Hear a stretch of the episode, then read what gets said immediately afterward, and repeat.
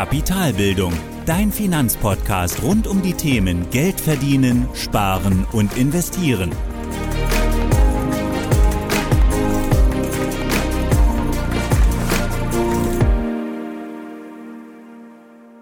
Hallo und herzlich willkommen zur zwölften Folge des Kapitalbildungspodcasts. Heute geht es um die Frage, wie kommt die Wirtschaft vom Boom in die Rezession? Also was passiert zwischen Boom und Rezession, welche Konjunkturphasen gibt es und welche Faktoren spielen eine Rolle. Bevor wir uns aber die einzelnen Konjunkturphasen anschauen, also Boom, Rezession und so weiter, müssen wir uns aber wohl zuerst die wichtigste Größe der volkswirtschaftlichen Gesamtrechnung anschauen, und zwar das Bruttoinlandsprodukt, das BIP oder auf Englisch auch GDP, Gross Domestic Product.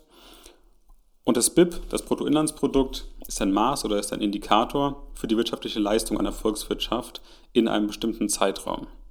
Also es misst den Wert der im Inland produzierten Waren und Dienstleistungen, also die, Wert, die Wertschöpfung im Gesamten, also welcher Wert wurde in einem bestimmten Zeitraum in einer Volkswirtschaft geschöpft. Und setzt man das BIP in Relation zu anderen Werten aus den anderen Jahren, also beispielsweise das BIP aus 2019 in Relation zu 2018, so erhält man den Wirtschaftswachstum, also die Differenz zwischen dem Vorjahr und dem neuen Jahr. Und so wird eben das Wirtschaftswachstum einer Volkswirtschaft berechnet. Es ist also so, dass man zum einen der Wert aus dem Vorjahr sich den nimmt und wenn der Wert aus dem Vorjahr kleiner als der aus dem aktuellen Jahr ist, so ist die Wirtschaft gewachsen und genau umgekehrt.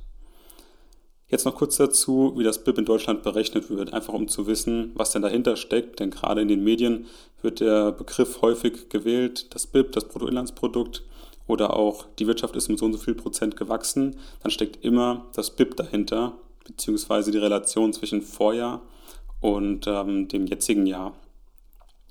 Und in Deutschland wird das BIP über die Entstehungs- und Verwendungsseite berechnet.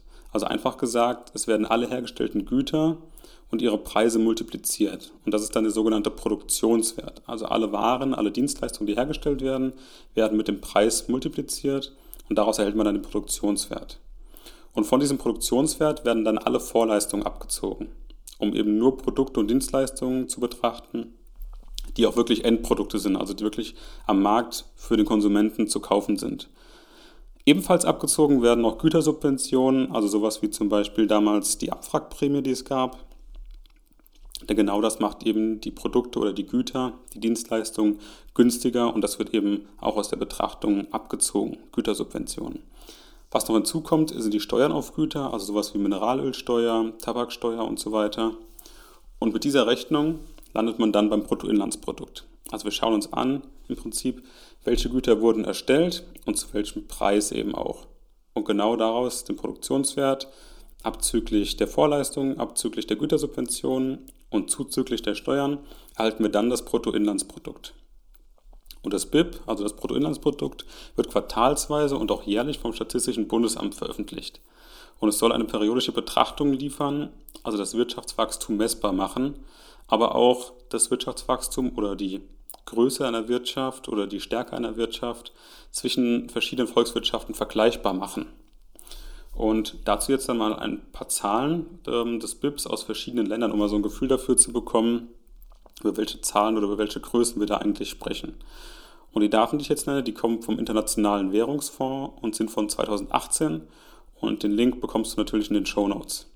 Und hier mal zur Übersicht ähm, die fünf größten Volkswirtschaften der Welt und alle Angaben sind jetzt in Billionen US-Dollar.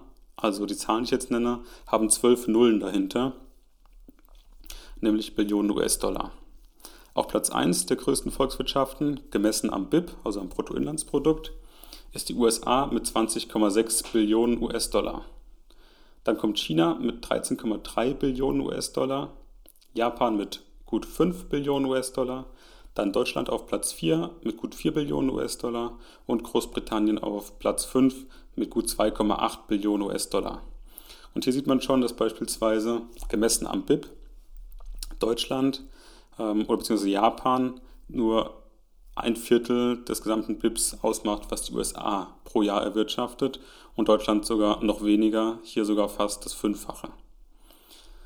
Und um das Ganze jetzt in Relation zur Größe des Landes zu setzen, gibt es auch noch das BIP pro Kopf.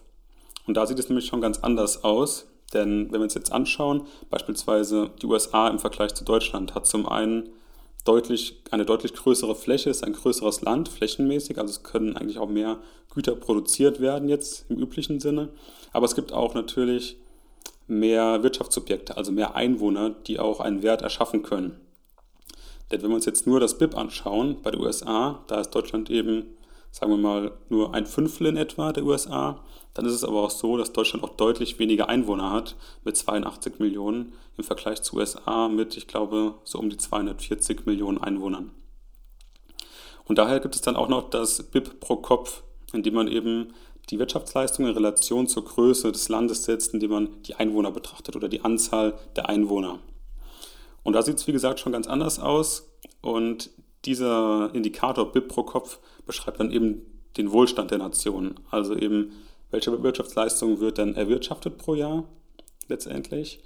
Und dann in welcher Relation steht das zu den Einwohnern, die dort leben.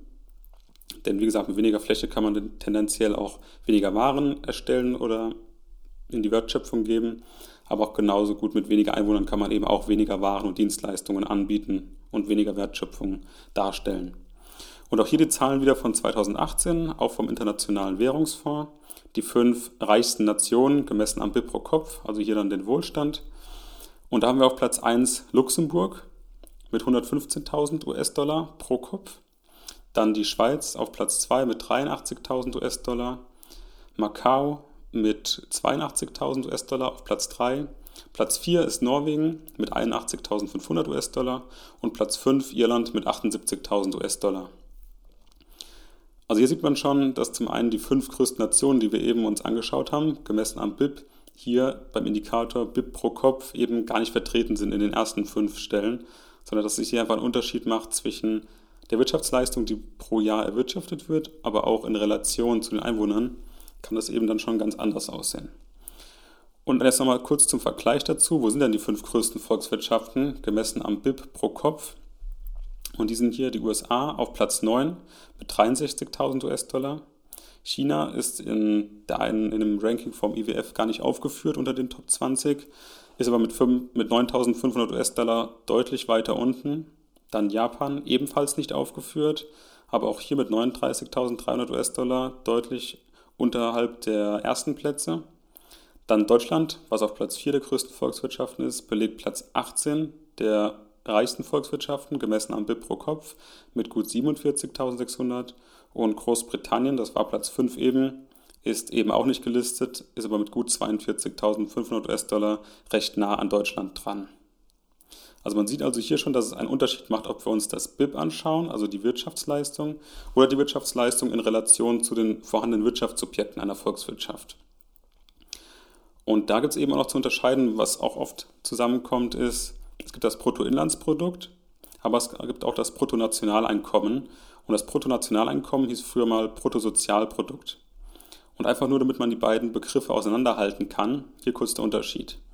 Also das Brutto, ähm, so, Entschuldigung, das Bruttoinlandsprodukt ist die Summe aller im Inland erzielten Einkommen durch Güter, also egal ob diese von Inländern oder Ausländern erwirtschaftet werden, sondern es geht einfach nur darum, dass wir hier das sogenannte ähm, Inlandskonzept sehen. Also alles, was im Land produziert wurde, egal von welchen Bürgern letztendlich, zählt zur Wirtschaftsleistung mit dazu. Das Bruttonationaleinkommen im Gegensatz dazu ist die Summe der innerhalb eines Jahres von allen Bewohnern eines Staates erwirtschafteten Einkommen, also Güter, unabhängig davon, ob diese im Inland oder im Ausland erzielt wurden. Hier haben wir also nicht das Inlandskonzept, also alles, was in Deutschland beispielsweise produziert wurde, sondern das Inländerkonzept, und da spricht mir eben davon, dass alle, die aus Deutschland kommen, egal wo sie tätig sind, die Waren oder die Güter, die sie erstellen, eben zur Wirtschaftsleistung von Deutschland dazuzählen. Das nochmal kurz als Unterschied, weil oft gibt es auch in den Nachrichten zum einen das BIP, aber auch das Bruttonationaleinkommen oder auch es ist noch häufig die Sprache vom Bruttosozialprodukt, was aber das gleiche ist wie das Bruttonationaleinkommen. Wichtig aber für uns jetzt gerade in der Podcast-Folge, aber auch sonst in den Nachrichten oder in sonstigen, ähm, in sonstigen Medien, ist, es, ist die Sprache immer vom BIP, also vom Bruttoinlandsprodukt, also die Summe aller im Inland erzielten ähm, Wertschöpfung, also Güter und Dienstleistungen. Summiert mit dem Preis um eben eine Vergleichbarkeit hinzubekommen zwischen den Ländern, aber auch um das Wirtschaftswachstum darzustellen, indem dann eben in bestimmten Perioden wieder eine Erhebung stattfindet und man diese eben oder die aktuellen Zahlen mit denen der Vorjahre vergleicht und so eben dann zum Wirtschaftswachstum kommt. Und mit dem BIP kommen wir dann jetzt zum Wirtschaftswachstum, also zur Konjunktur und zu den Konjunkturphasen und zum Konjunkturzyklus. Denn die Konjunktur in der Wirtschaft wird immer am BIP gemessen also an der Wertschöpfung einer Volkswirtschaft, also der wirtschaftlichen Stärke einer Volkswirtschaft. Und die, der Konjunkturzyklus ist recht einfach beschrieben. Es gibt vier Phasen. Erstens den Aufschwung, also die Produktionsgrenze wird langsam erreicht, der Beschäftigungsstand steigt, es gibt weniger Arbeitslose, also es geht bergauf in der Wirtschaft. Das heißt also, das BIP wächst, es wird größer als in den Vorjahren. Dann gibt es die zweite Phase, das ist dann der Boom, die Hochkonjunktur oder man sagt auch einfach nur ein Hoch.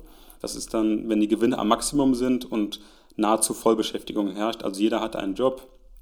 Die Preise oder die Güter, die produziert werden, werden überall abgesetzt, sie werden verkauft. Also hier sind die Gewinne der Unternehmen wirklich am Maximum und wir sind in einer Hochkonjunktur, in einem Boom. Danach, nach dem Boom, folgt dann in Phase 3 der Abschwung. Das heißt, die Investitionen sinken der Unternehmen, der Beschäftigungsstand sinkt. Aber auch beim BIP ist es so, dass eben das Wachstum nicht mehr positiv ist, sondern dass eben das Wachstum negativ ist, sondern in, dann so gesagt eben das BIP, also das Bruttoinlandsprodukt, sinkt im Vergleich zum Vorjahr und da sind wir eben beim Abschwung. Die vierte Phase ist dann die Rezession, Depression, Tief oder auch Krise genannt.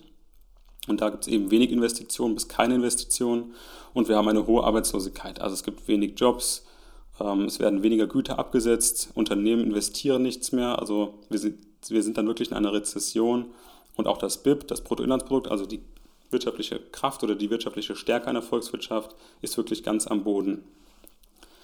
Und in der VWL, also in der Volkswirtschaftslehre, gibt es viele Theorien zur, Kontur, äh, zur Konjunktur mit verschiedenen Modellen.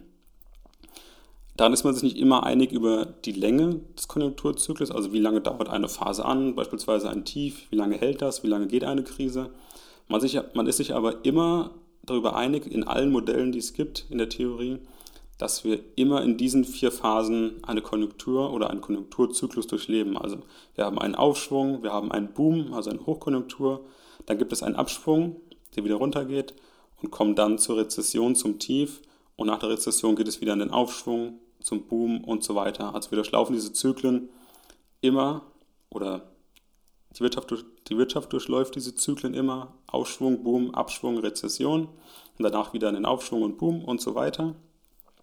Die Frage ist nur letztendlich, wie lange dauern diese Phasen? Also wie lange dauert der Aufschwung, wie lange hält der Boom an, wie lange geht der Abschwung und wie lange letztendlich stecken wir in der Krise.